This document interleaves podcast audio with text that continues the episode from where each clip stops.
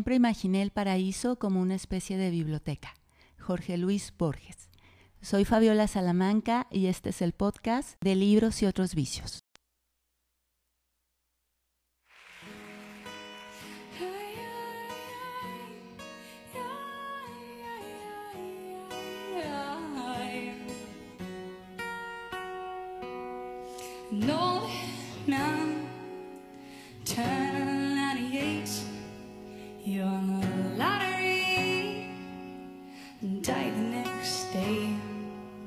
It's a black fly In your Chardonnay. It's a death row pardon too much too late Isn't it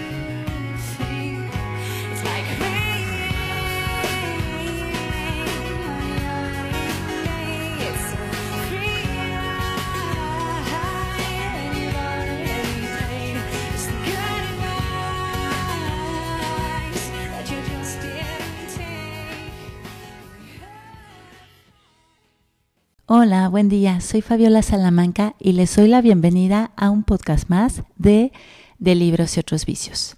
Y bueno, pues feliz 2022, queridos usuarios, queridos podescuchas. Los abrazamos fraternalmente desde aquí de la Biblioteca Central Estatal Profesor Ramón García Ruiz y les deseamos que sea un año fabuloso y que sea un año en el que alcancen pues todos sus sueños, que sea un año fantástico. Feliz 2022.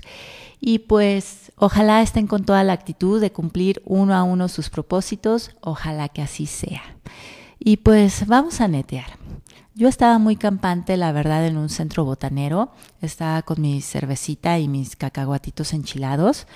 Pues claro, aún en, en, una bonita celebración del nuevo calendario, ¿no? Estaba yo ahí y bueno, sonaba de fondo algo así. Qué bello cuando me amas así y muerdes cada parte de mí.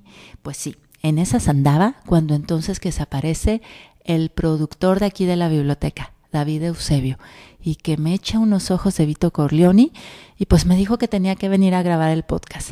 Y pues heme aquí, un poco despeinada y con confeti hasta en los calcetines, pero pues aquí estoy, muy estoica y contenta de iniciar el podcast este año, pues es nueva temporada, nuevo año. Aquí estoy muy contenta con ustedes y les quiero platicar del libro que se llama El hombre que confundió a su mujer con un sombrero del neurólogo británico Oliver Sacks. Muy bien, ¿y por qué elegí este libro? Bueno, pues mientras yo degustaba esa bebida espirituosa ahí en ese lugar inocente, pues como les digo, sonaba de fondo, qué bello cuando me amas así y muerdes cada parte de mí. Bueno, pues ahí disculparán los aullidos, ¿verdad? Pero no tengo buena voz. Si tuviera buena voz no sería bibliotecaria. Es bien sabido que los bibliotecarios lo único que tenemos que hacer es decir, shh. Entonces, pues este es el caso, ¿verdad? Como ustedes se acaban de dar cuenta. Bueno, pues bien, yo estaba escuchando esa romántica canción cuando pues pensé en lo que era obvio. Claro, en el ser humano y en cómo su mundo neurológico tiene que ver en toda la creación de su realidad y de sus sensaciones. Sí, como no, fue en eso lo que pensé, porque como todos ustedes saben, todo bibliotecario que se respeta tiene para cada ocasión la referencia a un libro. Sí, nosotros somos o eh, pues como la Biblia, que para cada situación de la vida tiene un salmo, así nosotros. Y pues bien, yo me puse a pensar escuchando esa canción, imagínense ustedes eh, que tuvieran una enfermedad neuronal que menoscaba o que incapacita nuestras, nuestros sentidos o nuestras sensaciones. Imagínense que la chica de la canción tuviera una enfermedad neuronal en la que no pudiera sentir bello cuando la muerden así. pues yo creo que sería algo bastante desafortunado, ¿no creen ustedes? Y he aquí el kit de este libro, por eso lo elegí. Este libro publicado en 1985, pero traducido al español hasta el año de 2009, habla de 24 casos reales de personas que sufren enfermedades neurológicas y pues hace la descripción de los casos, eh, casos muy interesantes, muy extraños, y cómo en cada uno de los déficits o de los atrofiamientos que tienen en la parte del cerebro, crea eh, distintos síntomas y pues los pacientes sufren enfermedades súper raras que a lo mejor uno las ha visto como partes cómicas en películas o en en memes, no sé, en muchos lugares, pero que realmente son enfermedades que existen y que pues sí hay todo un fundamento científico, ¿no? Para, para su diagnóstico. Se habla de que muchas de ellas no tienen desgraciadamente aún cura, entonces pues de los enfermos, ¿cómo las padecen, no? Y este libro eh, se llama así porque el neurólogo, el neurólogo Sachs, tuvo un paciente, era un maestro de música cuyas capacidades musicales eran asombrosas y pues resulta que este, este maestro empezó eh, con primeros síntomas de que no reconocía las diferentes caras de sus alumnos. Se le fue agravando el problema hasta que, por ejemplo, veía los, los bocacalles, veía este donde se toma el, agua de los bomberos, los tubitos estos, que no sé cómo se llamen, y les acariciaba pensando que eran niños, o sea, que eran caritas de niños. Él va empeorando hasta que en una de las consultas, bueno, ya se está despidiendo del doctor, lo acompaña a su esposa y agarra a su esposa por la cabeza y se la intenta poner como si fuera un sombrero. Entonces, esto efectivamente fue uno de sus casos reales y se conoce también este trastorno como agnosia visual.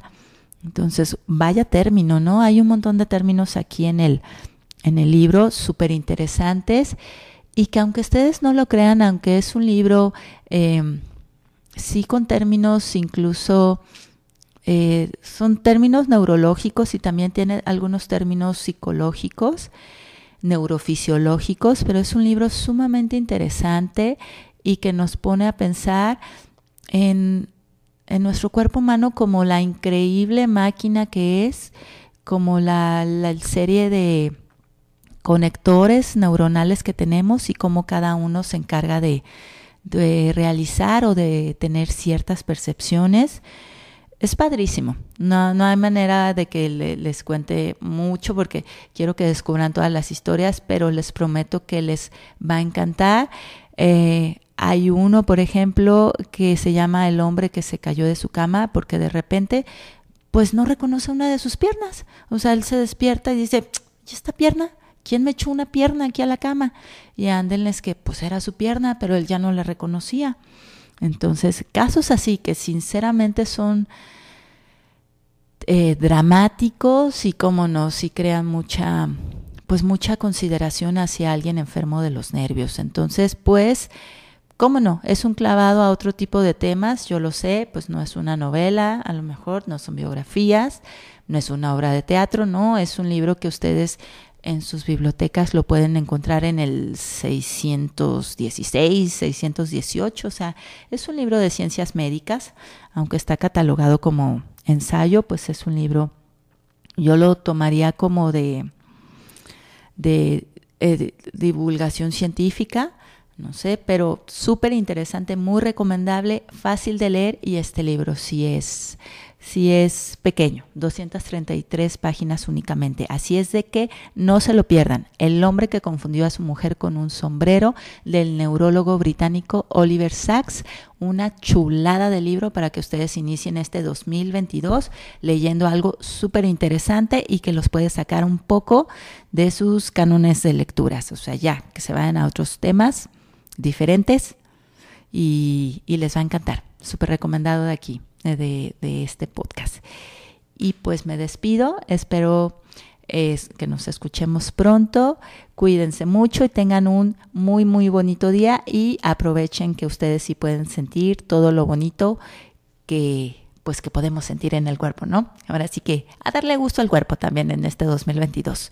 En, ¿Por qué no? Digo, a ver si no me clausuran por eso, pues, pero disfruten su cuerpo, disfruten sus sensaciones con responsabilidad les habla su tía Fabiola.